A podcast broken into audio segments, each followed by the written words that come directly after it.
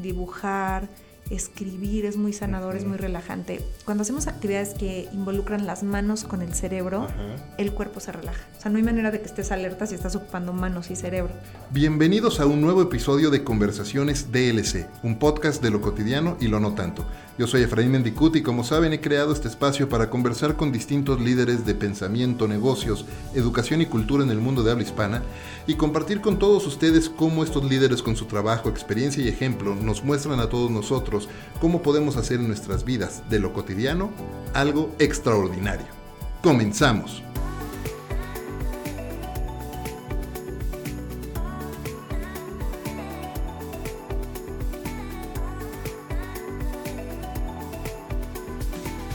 ¿Quién no tiene problemas para dormir hoy día?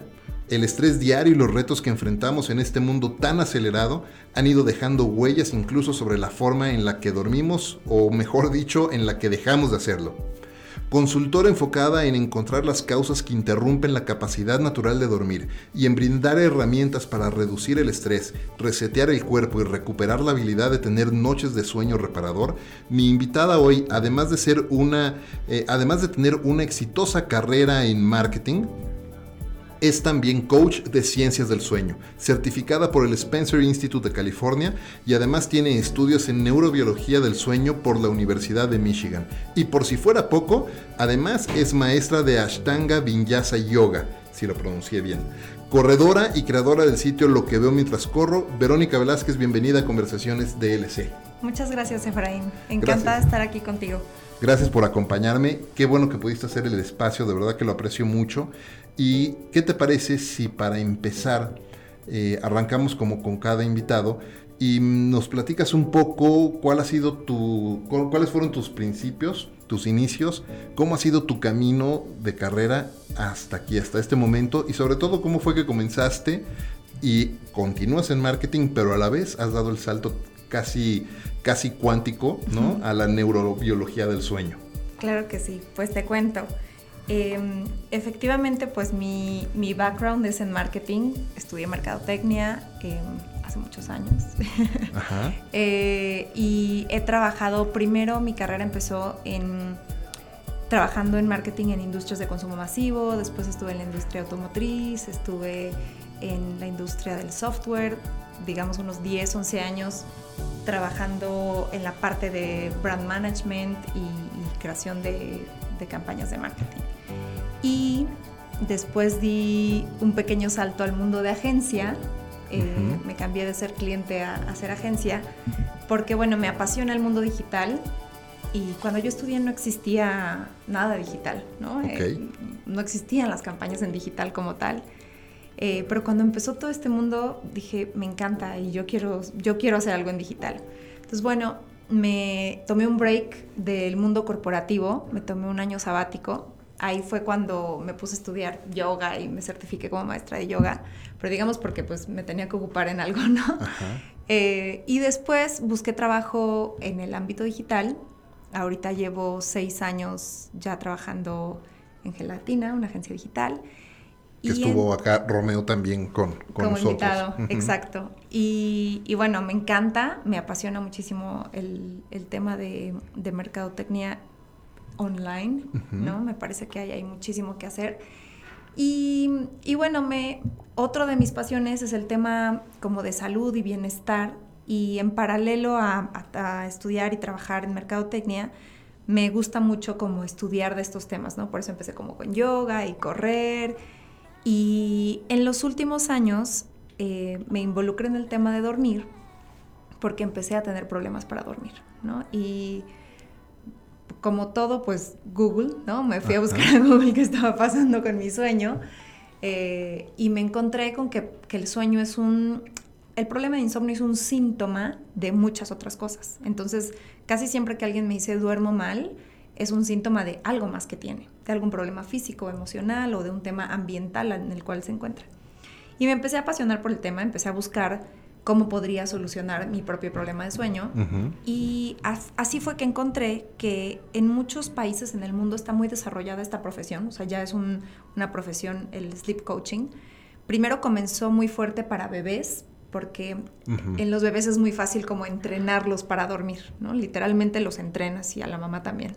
¿Desde recién nacidos? Como a partir del cuarto mes. De los cero a los cuatro meses los niños no tienen muy claro el, ciclo circadiano y, bueno, tienen requerimiento de alimentación cada cuatro horas o tres horas, ¿no?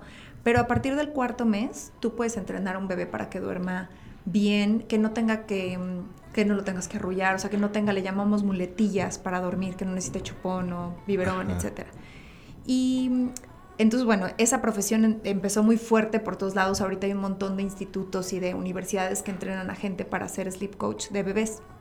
Y para adultos, en países donde tienen eh, inviernos muy crudos con poca luz solar, em, por ejemplo en Canadá, en los países del norte, en, del norte de Europa, sucede que hay mucho, mucho índice de depresión y de por la falta de luz, ¿no?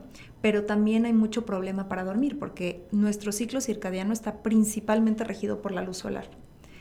Entonces, en esos países, esta profesión está muy desarrollada.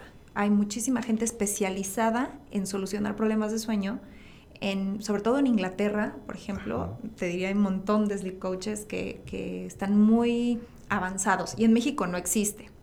Entonces, bueno, me encontré con eso, eh, me apasionó el tema y me puse a buscar qué estudiaban, dónde estudiaban y todo eso. Me fui a Londres el año pasado a, un congreso del sueño y a verlos a todos, ¿no?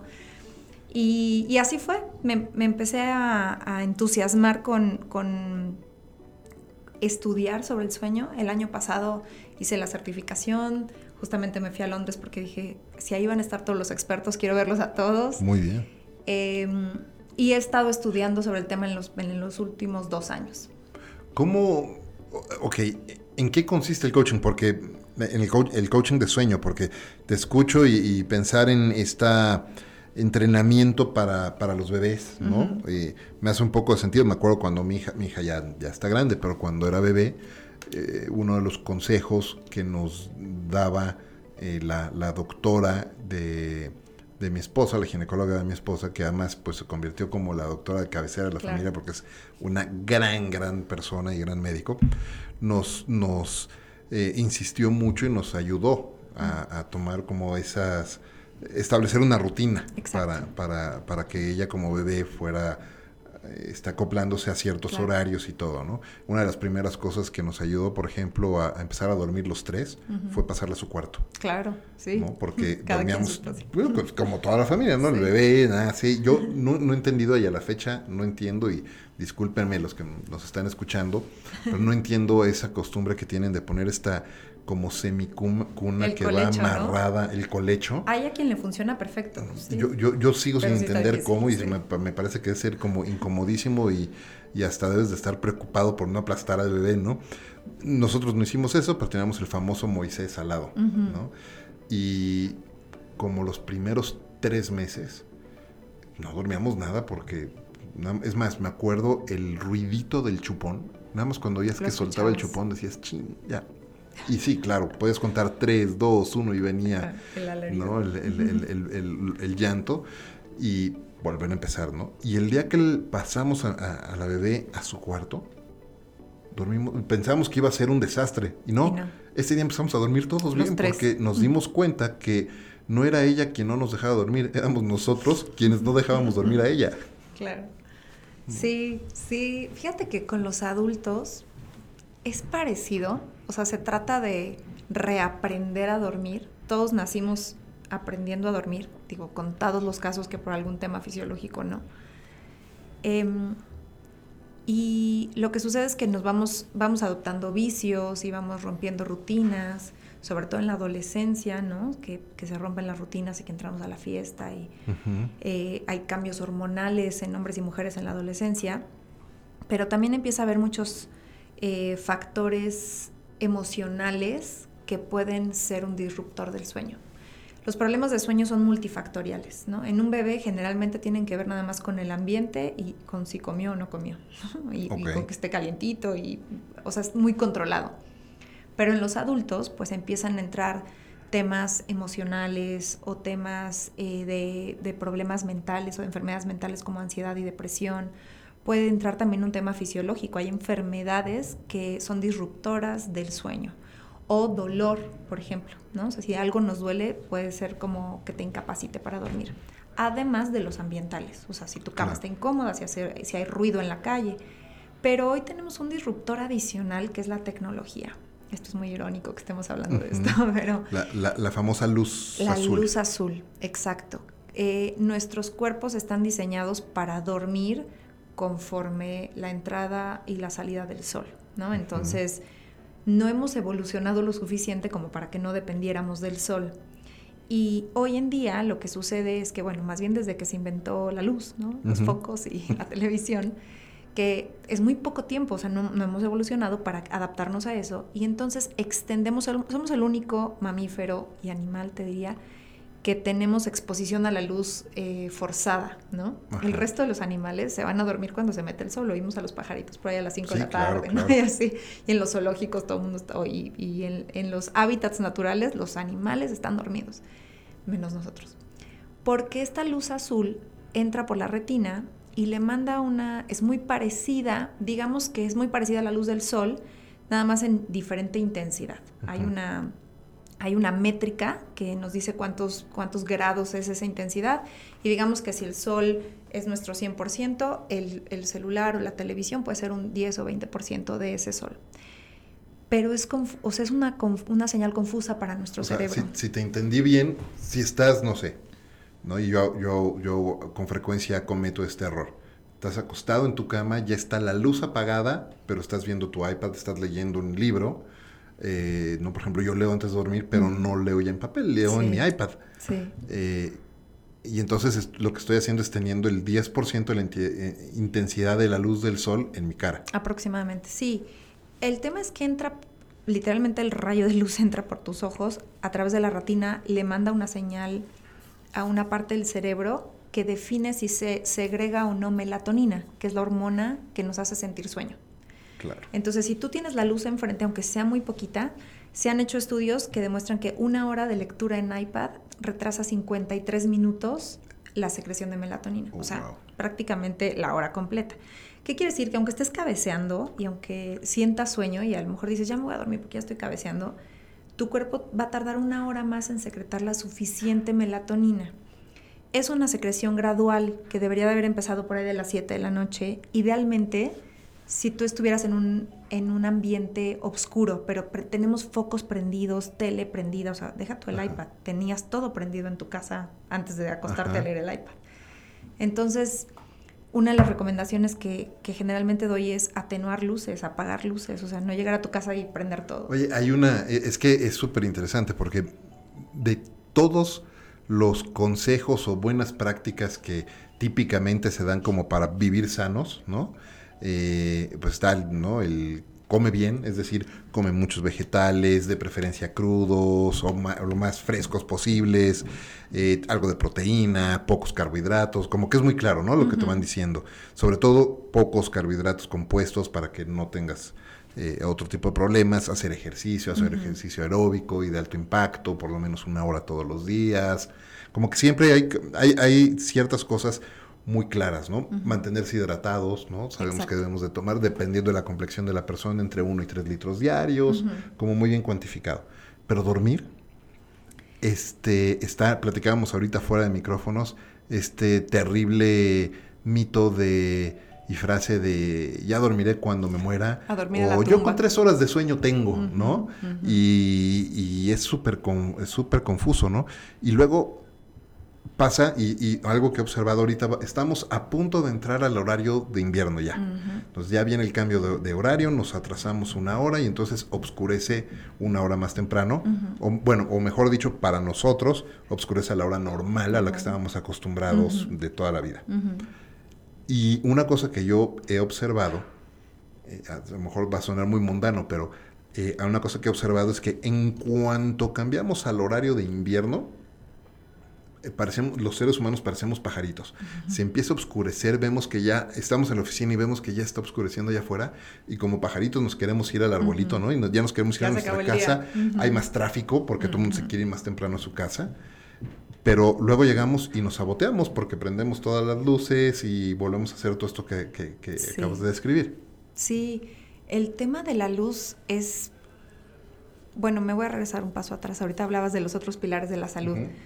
En la última década quizás se ha puesto súper de moda comer bien y hacer ejercicio, ¿no? O sea, ya todo el mundo sabe que tienes que comer vegetales y que tienes que tomar agua y hacer ejercicio. O sea, ya no, ya no es secreto. Pero dormir y la gestión del estrés se han vuelto pilares secundarios que en una escala de prioridades te diría control de estrés, calidad de sueño son uno y dos. Y después viene comer bien y hacer ejercicio. Porque si no tienes gestión de estrés y una buena calidad de sueño, es casi seguro que vas a comer mal y que no vas a hacer ejercicio. O sea, si no duermes bien, dime si tú después de una mala noche tienes ganas de hacer ejercicio. No. No, claro. Y después de una mala noche de sueño, hay un descontrol en las hormonas de la saciedad y del apetito. Entonces, si tú te, tú te desvelas, fíjate la próxima vez que te pase, o después de un vuelo de estos de las 6 de la mañana que tienes que dormir bien poquito, ese día tienes antojo de carbohidratos todo el día. Sí, y tienes más hambre de lo normal, o sea, quieres comer más y más y más, porque el cuerpo está en emergencia, entonces quiere más comida.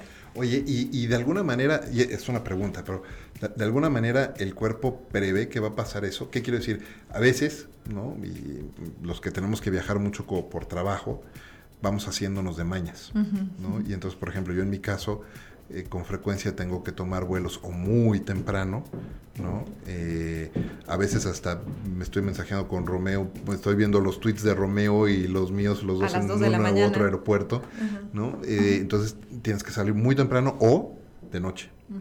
O si sales tarde, ¿no? Si, toma, si eres lo suficientemente afortunado para tomar un vuelo que sea al mediodía, pero vas a llegar tarde de noche. Sí. Y y, yo no sé si ya tu cuerpo aprendió o qué, pero como, como hormiguita, te vas llevando hasta tus provisiones, ¿no? Y vas llevando carbohidratos y llevas todo ahí en tu mochila. O sea, ¿te pasa que tienes un poco más de hambre? Sí, claro, y ya sé que voy a tener, entonces ya me llevo cosas en la mochila, ¿no? Y ahí voy en el avión con mi galleta, ¿no? Sí, bueno, está perfecto que lo hagas, mejor que comas tu galleta traída de tu casa que la comida del avión, la verdad. sí. No sé si, no sé si el cuerpo sabría eso, pero claramente tú tienes muy, muy bien identificado que te puede dar hambre después de un vuelo tardío y está perfecto hacer eso. Pero no, no sé, más bien, o sea, lo que sí sucede es que cuando tienes un déficit de sueño crónico, o sea, que todas las noches le debes horas de sueño a tu cuerpo, ahí sí se vuelve crónico también un apetito descontrolado, una falta de capacidad de tomar decisiones sobre lo que comes, pues eso es clarísimo, o sea, se te antoja todo lo grasoso y lo con carbohidrato y pizza y helado y o sea se te antojan y es un tema es un tema de, también de cómo se va cansando tu fuerza de voluntad no sí sí. Yo te diría que no sé si eso es la fuerza de voluntad o son tus hormonas. Literalmente creo que son tus hormonas. Hormonas de saciedad y de apetito. O sea, tenemos dos hormonas, la grelina y la leptina. Una le da indicación a tu cuerpo de te falta energía, ponte a comer. Y otra le dice it's enough, ¿no? O sea, ya no comas más. Y el no dormir las descontrola. ¿Cuál es la de energía, la leptina? La del apetito es la grelina y la de la saciedad es la leptina. Okay.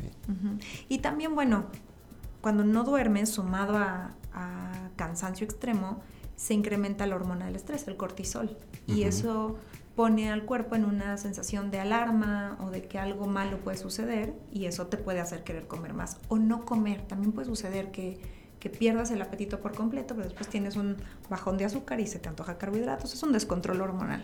Wow, claro. Claro, porque además al, tener ese exceso de cortisol en el cuerpo, tu cuerpo y tu, no, me imagino tu, tu amígdala entra en este modo de flight or fight. Exacto. Y, el, fight or flight es un recurso, era un recurso maravilloso hace miles de años donde teníamos que o huir del tigre diente de sable o, cazar un mamut, ¿no? Pero hoy día que esas amenazas no existen, eh, pues no hemos evolucionado lo suficiente como para controlar esa sensación todavía cualquier cosa que te...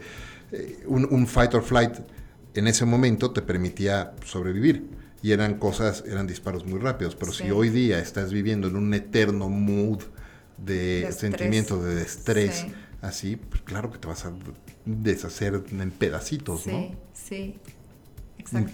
Oye, y ahora hablamos, hablábamos ahorita de la importancia de, de, de manejar el estrés, de reducir los niveles de cortisol, de, reducir los niveles o, manejar esos niveles de leptina y grelina. grelina.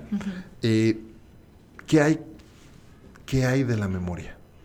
¿Cuál es el impacto del sueño en la memoria? Es decir, ¿cómo, cómo ayuda dormir al proceso de aprendizaje? ¿Por qué cuando un estudiante de música, por ejemplo, o o cuando estamos tratando de resolver un problema en el trabajo, o un estudiante de matemáticas está tratando de resolver algo y no puede, y ese día se va a dormir, y al día siguiente se despierta, y esa pieza de música que la, noche anterior no podía tocar bien, la empieza a tocar súper bien, o encuentra el problema, la solución al problema. ¿Qué sucede con nuestra memoria y nuestro cerebro mientras dormimos? Es una excelente pregunta las horas de sueño de calidad y sobre todo em, cuando nuestro cuerpo entra a sueño profundo, hay como tres etapas del sueño, cuatro etapas del sueño, dependiendo de la parte del ciclo en el que estás durmiendo, el horario en el que estás durmiendo, en el que se consolida la memoria. Entonces, literalmente cada noche nuestro, nuestro cerebro decide con qué se queda y qué no. Supongamos que hoy en la noche tu cerebro de esta conversación va a guardar algo y a lo mejor va a omitir que traigo puesto, ¿no? O va a omitir el color de la pared de la sala. ¿A nivel consciente o subconsciente? Subconsciente, subconsciente. O sea, es una selección de, con esto me quedo porque es importante, esto no es relevante, bórralo porque nos ocupa espacio de memoria literal. Entonces, por eso te digo, tú vas a omitir detalles y no te vas a acordar en esta conversación de la persona que pasó, del color de la pared, porque no es importante pero sí de los datos que estamos conversando. Pero, por ejemplo, para un estudiante, para los niños, eh, o para un estudiante de secundaria, preparatoria, lo que sea, universidad, lo que aprendes en el día, lo que aprendes en la escuela, se consolida en la noche. Entonces, si tú tienes muy malos hábitos de sueño, mala calidad de sueño, por eso hay estudiantes que aunque estén en clase, no aprenden nada. Aunque estudien, se desvelan, no aprenden nada porque su cerebro no consolidó. Y que conste que con eso no queremos decir que se duerman durante la clase. Exacto. no, es después. Se han, hecho, se han hecho estudios donde se comprueba, se les da información a estudiantes, a algunos se les eh, restringe el sueño y a otros se les permite dormir entre 7 y 8 horas y después se les hacen pruebas de memoria sobre los conocimientos que se les dieron y siempre el que durmió bien tiene todo el conocimiento y el que se le, se le, se le impidió dormir, pues no, no tiene todo el conocimiento. Entonces hay varias cosas que suceden y otra cosa es que durante el día nuestro cerebro, por trabajar, por pensar, por decidir, tiene un, una sustancia residual como la mayoría de nuestros órganos. O sea, por trabajar hay ciertos residuos, ¿no? Que se van acumulando en el espacio del cerebro. Cuando dormimos, yo no sé si tú sabías esto, pero nos relajamos tanto que el, cerebro se, encoge un poquito en tamaño y entonces flota en el agua que tiene aquí adentro, ¿no? Ese es el único momento en el que los residuos se limpian y se liberan del cerebro. Porque durante el día está generando residuos y ahí se quedan atorados, ¿no? ¿Qué pasa? Que si no se limpian esos residuos del cerebro, están ocupando espacio. Por eso después de una muy mala noche, tú al día siguiente eres olvidadizo, eres irritable, no puedes tomar decisiones, tu cerebro no piensa con claridad porque literalmente está sucio, no, no limpió lo que tenía que limpiar. Wow. Entonces imagínate si todas las noches acumulas esa suciedad, lo estoy diciendo con palabras muy coloquiales, pero se está, ahorita se está ligando estrechamente el déficit de sueño y el insomnio con problemas de Alzheimer. O sea, con la gente que tiene, eh, empieza a desarrollar Alzheimer y sobre todo más jóvenes, es porque tienen una muy mala calidad de sueño, entre muchos otros factores, pero es un determinante clave para desarrollar problemas de memoria a largo plazo. Oye, pero entonces esto me lleva a preguntarte, ¿se trata, ¿se trata de dormir más o se trata de dormir mejor? Mejor, se trata de dormir con calidad. Por supuesto hay una fórmula ideal y un número de horas ideal. Ajá esto que me decías del mito de yo con tres horas sirvo y con cinco horas sirvo, está confirmadísimo que solo el 2% de la población está genéticamente diseñada para dormir menos de seis horas. Solo el 2% de la población. la probabilidad de que seas uno de ellos o alguien más es muy baja. Yo no, yo no. Yo, necesito por lo menos, por lo menos siete horas. Sí, sí. Y cuando puedo dormir ocho o nueve, uf, es maravilloso. Te sientes increíble. Sabes que la semana pasada me desvelé por azares del destino y al día siguiente me sentía súper torpe, ¿no? Y, de verdad sentía como la cabeza nublada. Y me puse a pensar, la gente cree que esta sensación es normal. O sea, la gente cree que esta es su capacidad máxima, pero cuando duermes suficiente y te das cuenta que tu cerebro piensa de otra forma, dije, wow, todos deberían de saber que pueden pensar mejor, ¿no? Qué, interesante, porque sin duda hacer ejercicio es súper importante, no nada más para estar bien físicamente, pero también para el cerebro, para la salud del cerebro. Es súper importante. Generas, este, ¿cómo se llama? El BDNF, el Neuroderived, Bio-Neuroderived Factor, ¿no? Que te ayuda a hacer este como ciertos procesos de crecimiento sobre todo, pero este, y es buenísimo, pero eh, bueno, lo que quiero decir, cuando uno piensa en eso, es voy a hacer ejercicio porque me voy a sentir mucho mejor y voy a estar en, mucho mejor estado de salud. Y requiere mucho trabajo y requiere mucho esfuerzo y tienes que ir al gimnasio o tienes que, vaya, hay un esfuerzo físico que tienes que poner. Y a veces no encuentras o no sientes que estás teniendo los efectos o los resultados que estabas esperando y lo que sucede es que para tenerlos prácticamente no necesitas hacer nada, necesitas irte a dormir. Sí. Necesitas darle prioridad. A, me han hecho esta pregunta así, ¿qué le doy prioridad? ¿A mi hora de sueño o a mi hora de ejercicio? Y la respuesta es, si tienes un déficit de sueño, una deuda de sueño crónica, supongamos que las horas mínimas que deberías de dormir son siete y tú constantemente duermes cinco, pues al final de la semana le debes un montón de horas a tu cuerpo. Entonces, ahí sí yo te diría, prioriza el sueño. Ajá. O menos ejercicio, buscar ejercicio en otro horario, y, no tiene que ser una hora de gimnasio o media hora de gimnasio. Se nos olvida simplemente pararnos de la silla, usar las escaleras, caminar. O sea, si todo el día nos mantenemos activos, ni siquiera necesitaríamos la hora del gimnasio, ¿sabes? Porque puede ser súper sedentario con tu hora de gimnasio si pasas todo el día sentado. Claro, de todas maneras, por supuesto. Entonces sí, priorizar y, y ahorita que me decías el, el número de horas ideal, son siete aproximadamente, siete y media. Dormimos en ciclos de sueño de 90 minutos aproximadamente, entre 90 y 100. Y necesitamos dormir ciclos completos, porque en esos ciclos es que entra el, cuerpo en las cuatro etapas. Eh, unas son más suaves y otras son más profundas. En las profundas suceden cosas, en las suaves también. La consolidación de la memoria y procesos de mantenimiento del cuerpo, ¿no? Suceden durante el sueño. Entonces, mínimo te diría cinco ciclos.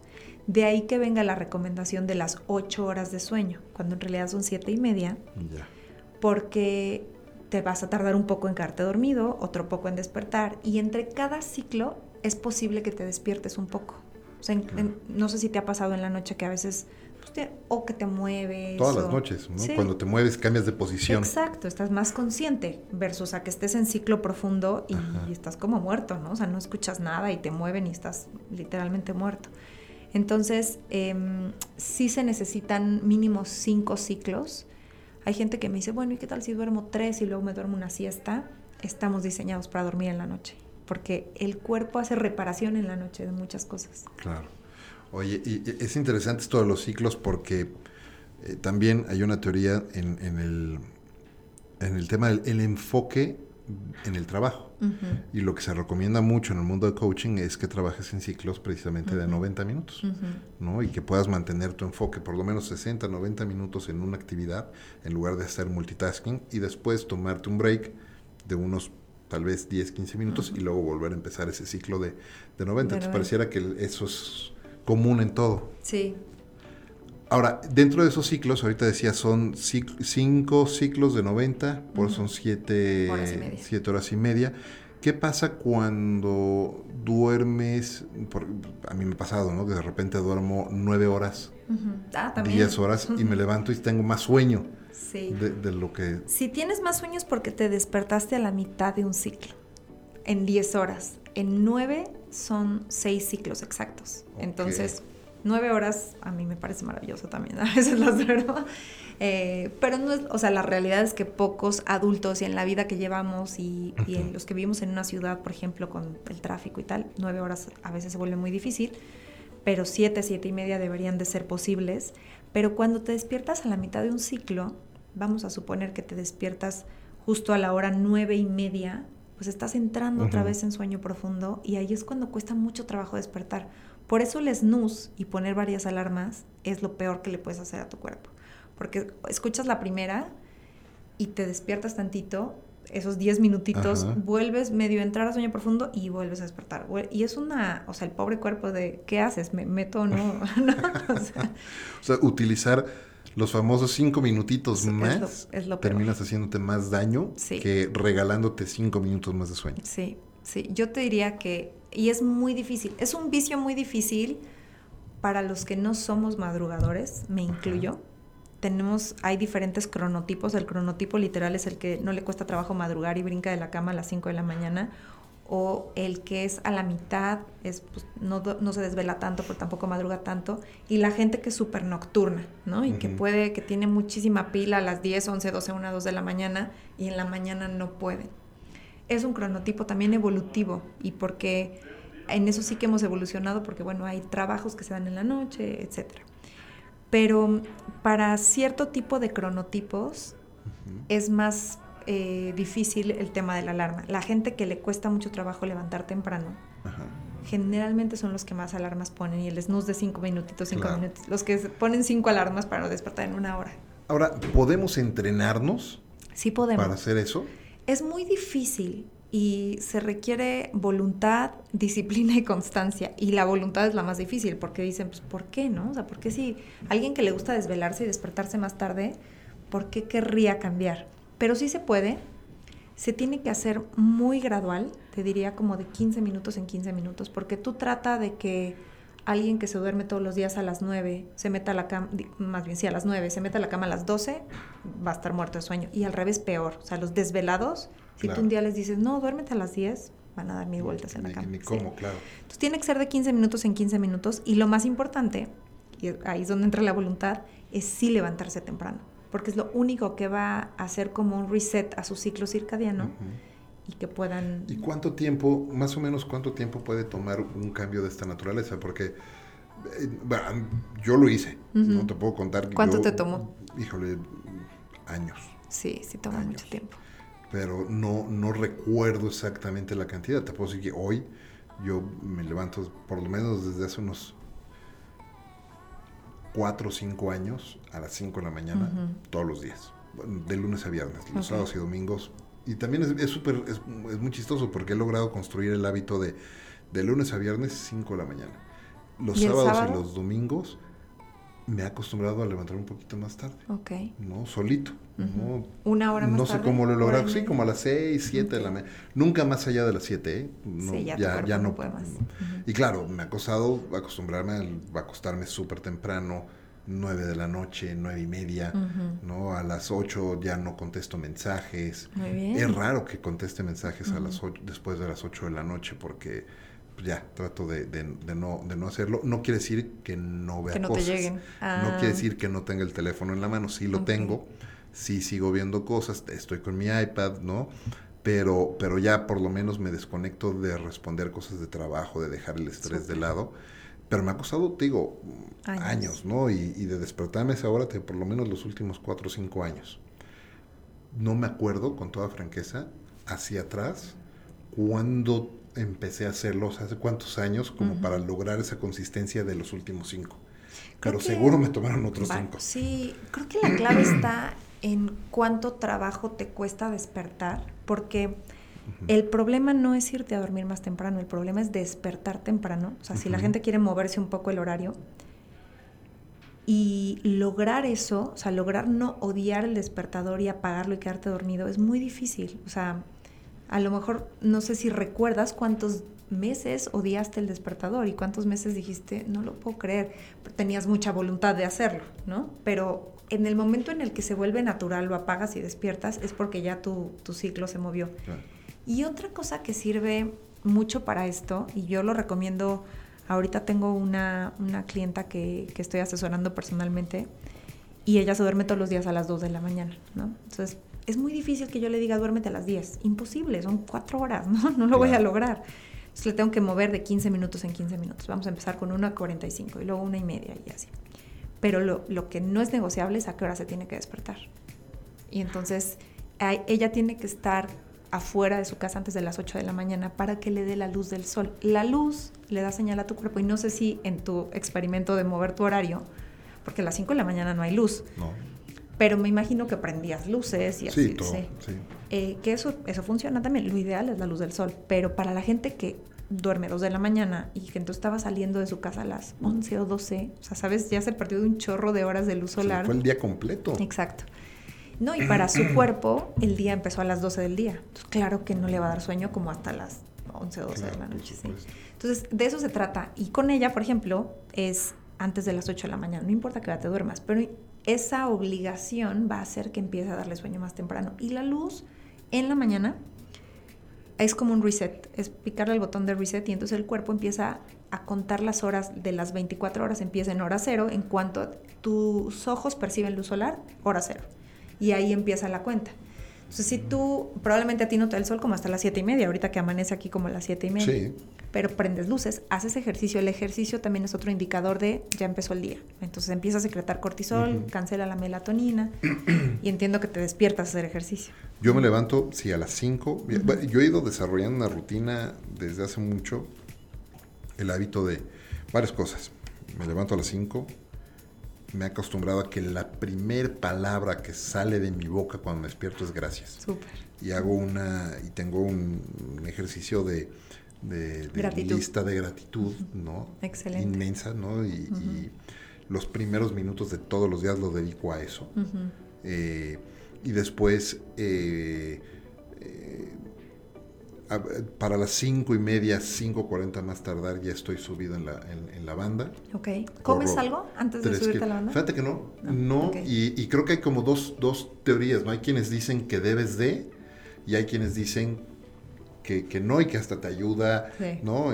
pero no, no sé, a mí lo que me ha funcionado es... Te funcionas en ayuno, es perfecto. totalmente en ayuno, eh, y tengo toda una rutina específica, ¿no? Que, que, que sigo y después bajo a preparar el desayuno de todos y, bueno, una, rutina que ya te digo, llevo años diseñando y usando y, y, sí tienes que ser muy consistente, muy, muy, muy, consistente y muy disciplinado. Y después se te va quedando como de, manera un poco natural, ¿no? Cuando, ahora cuando, no sé, en vacaciones y viajamos y cosas así, eh, incluso también trato de, seguir un poco con esa rutina. Cuando viajo de trabajo, aunque no esté en casa lo mismo, me, despierto y me voy directo al, eh, gimnasio y a, tratar de seguir esa rutina lo más apegado posible. Pero me, ha tomado me ha tomado muchísimo tiempo. Y sí, la, luz del sol la veo hasta las 7, 7.30. Pero lo que, te, ah, lo que te quería decir, me despierto y lo primero que digo es gracias y estoy prendiendo la luz en ese momento. Claro. Ya le señala a tu cuerpo. Ok, ahora déjame preguntarte otra cosa, eh, porque me, me, me, gustó mucho, me llamó mucho la atención esto de la, el primer minuto que te da el primer rayo de sol es la hora cero y de ahí ya empieza a contar todo y cómo has ido ayudando o estás ayudando, por ejemplo, a esta clienta que, con la que estás trabajando a ir recortando de 15 minutos en 15 minutos hacia atrás. Sí. Ahora, hablando de rutinas, ¿no? y ahorita te platicaba yo un poco la mía.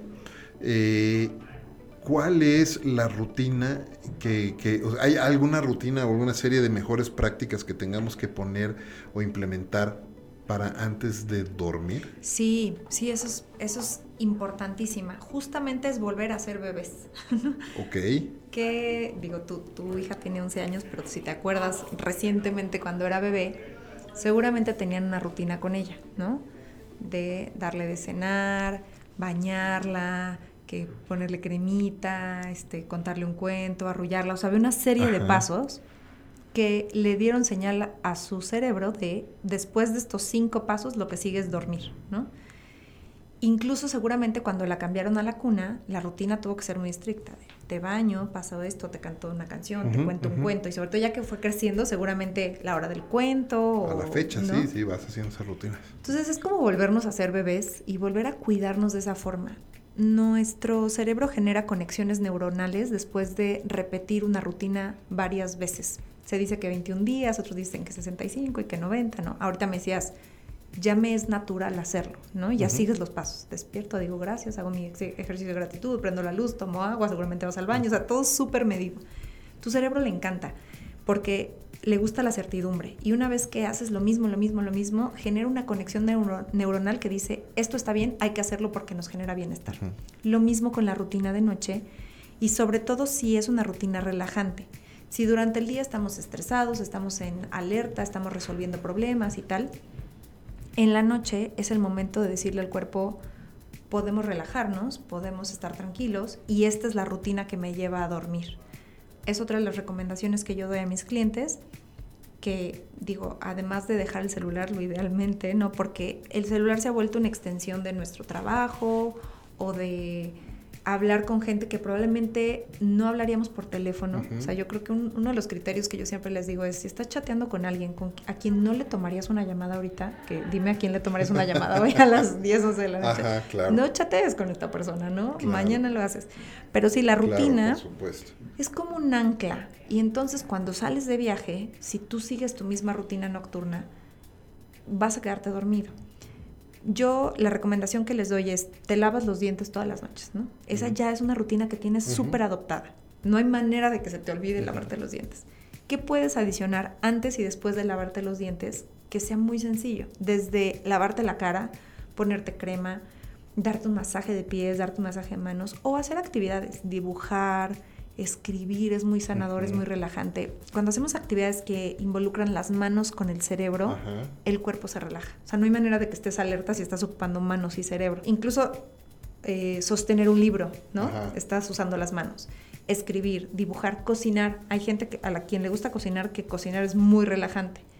Em, hacer alguna manualidad o te digo, ponerte crema, ponerte crema en el cuerpo porque estás ocupando las manos. Esa es una parte de la rutina y establecer algo que te guste a ti. O sea, si todo el día estás trabajando, regalarte 15 minutos de algo que te dé placer. Entonces puede ser desde simplemente platicar con alguien, como incorporar 15 minutos de algo que te relaje. Si es bailar, si es meditar, si es escribir, si lo que sea, excepto el celular, porque hay gente que me dice, es que a mí me relaja un buen estar en Instagram.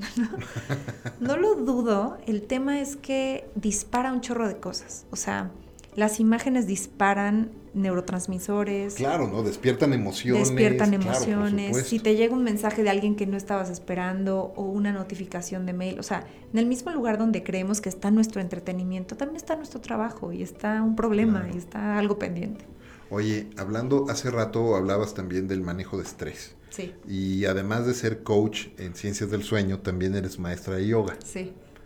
Eh, ¿Cómo lo utilizas tú? ¿no? Eh, bueno, para empezar, ilústrame, porque soy un perfecto ignorante en el, tema. Pero, ¿qué es Vinyasa Ashtanga Yoga. Ashtanga Yoga. Es un tipo de yoga. Em, hay diferentes disciplinas dentro del yoga, bueno, tipos de yoga. Eh, que en realidad es porque vienen de diferentes maestros y por eso tienen diferente nombre, ¿no? o sea, la base más o menos es la misma.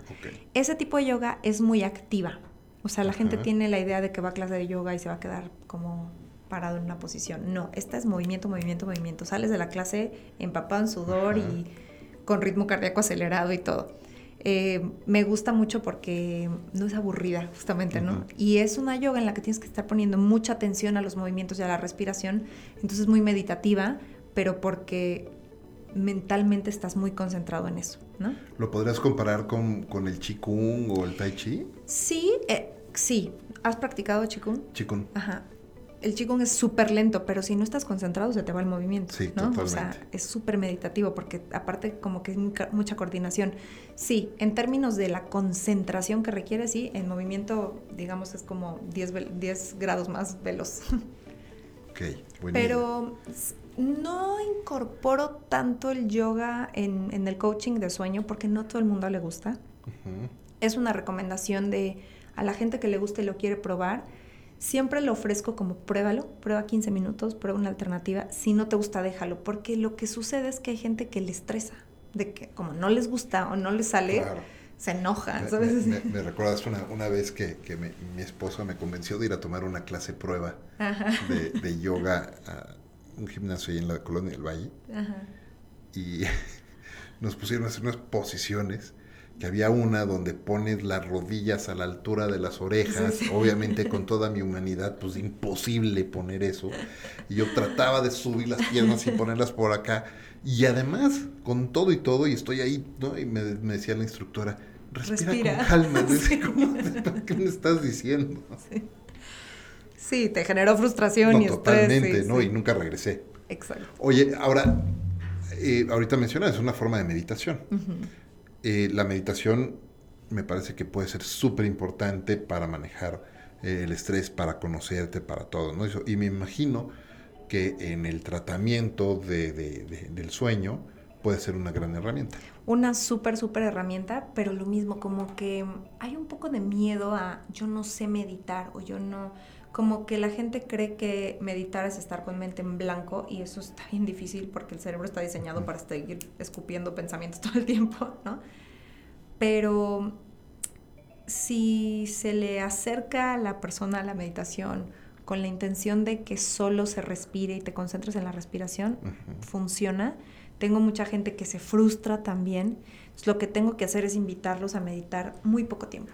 Se hace cuenta que ahorita yo les digo dos minutos al día. Dos minutos, sí los tienes, ¿no? O sea, en el baño. Sí, exacto. ¿Y hay alguna aplicación o algo que les recomiendas para usarlo? Sí, a mí me gusta mucho la de Calm.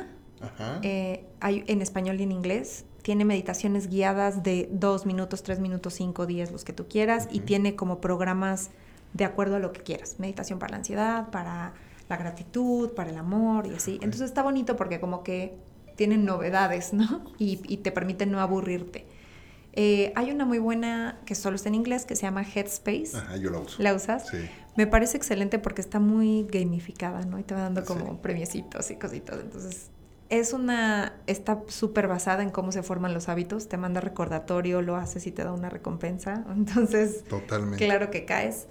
Es muy buena. Y, y hay una técnica que se llama técnica de relajación muscular progresiva Progressive Muscle Relaxation, búscala así en YouTube, en Spotify, en todos lados hay grabaciones de eso, que es una meditación muy concentrada en ir eh, tensando y relajando cada parte del cuerpo. Entonces te van guiando, empiezas por los pies o por la cabeza y te ponen a, tensar desde los párpados, este, la boca y luego relajar y recorres todo el cuerpo es muy, es muy fácil de hacer porque conocemos nuestro cuerpo. es más fácil conectar con algo que conocemos que intentar conectar con la luz o, ya sabes, con la naturaleza. Hay gente que no conecta con eso. O sea, esa se la recomiendo sobre todo a los hombres. Que, O si hay alguien que es muy religioso, de pronto el tema de la meditación o el yoga no conecta y esa técnica sí. O sea, es físico. Claro, porque estás enfocado en ti mismo. y... sí. Esa, esa es una, o sea, está accesible a todo el mundo en inglés y en español y es súper recomendable. Muy bien. Oye, el tiempo se pasa volando y de verdad se nos está acabando el tiempo, pero todavía tengo varias preguntas que quiero hacerte y la primera sería, hablábamos de rutina y te compartía yo un poco la, mía. Sí. ¿Cómo, tú qué rutinas has desarrollado hoy día para... Eh, tener una mejor, una, una, mejor calidad de sueño, pero además también para poder trabajar y, desarrollarte como coach y también como publicista y en marketing y todo lo que estás haciendo? Pues mi rutina nocturna es muy cortita. Yo intenté hacerla elaborada y meterle meditación y yoga y la verdad es que no todos los días me da tiempo. Entonces, pero tengo una rutina súper corta que me encanta porque en cuanto la termino de cuenta que me dan un batazo en la cabeza y me quedo dormida. O sea, como que en serio mi cuerpo ya sabe que se tiene que ir a dormir. Y es, em, bueno, ceno y platico con mi esposo y, digamos que a partir de que termino de cenar empieza mi rutina, porque me pongo la pijama después de cenar, nunca antes. O sea, como que para mí el inicio de la rutina es ponerme la pijama. Okay. Y es una recomendación que siempre hago. hay gente que me dice, es que yo llego a mi casa a las 5 y me pongo la pijama. No, tu cuerpo está todo confundido. Ponlo cerca de la cama. Entonces, bueno, me pongo la pijama eh, me lavo los dientes, me lavo la cara, me pongo crema en la cara y me doy un masaje en la cara. Pero es como 30 segundos que me, masajeo el cachetito y así, ¿no? Y me doy un masaje de manos. Entonces me pongo crema en las manos, masaje de manos, que igual me toma 20 o 30 segundos. Pero es como un pequeño apapacho que me tomó minutos. Y yo también leo en las noches. Em, ahí me, le dedico como unos 20 o 30 minutos. Al minuto 29 me estoy quedando dormida. O sea, ya pongo una musiquita que tiene un temporizador de 30 minutos. Entonces ya sé que al terminar la música, y de verdad es mágico, ah, cierro el libro. Ni, ni, terminas de oír la música. Exacto, y me quedo dormida. Eso, ah, eso también es una recomendación. Es una aplicación que se llama Tide, Tide como el detergente. Ajá. y tiene música mm, ambiental y de mar o de pajaritos y así, y te despierta igual, pero va siendo gradual. Entonces empieza a sonar los pajaritos como 15 minutos antes de tu hora de despertar. Ya. Y es maravilloso. Entonces sí, es una rutina muy simple. Lavarme cara, dientes, masajito de cara, masajito de manos y leer. Pero empieza con la pijama. Muy bien. ¿Y a las mañanas hago o es...? En las mañanas es muy variable. Eh, procuro salir y tomar el sol. O sea, para mí eso ha sido, eh, en cuanto lo empecé a hacer, empecé a dormirme más temprano porque yo empezaba a ser muy nocturna y, dormirme muy tarde. Pero hago ejercicio, como hago diferentes tipos de ejercicio, a veces yoga, a veces pilates, a veces corro, depende mucho de eso.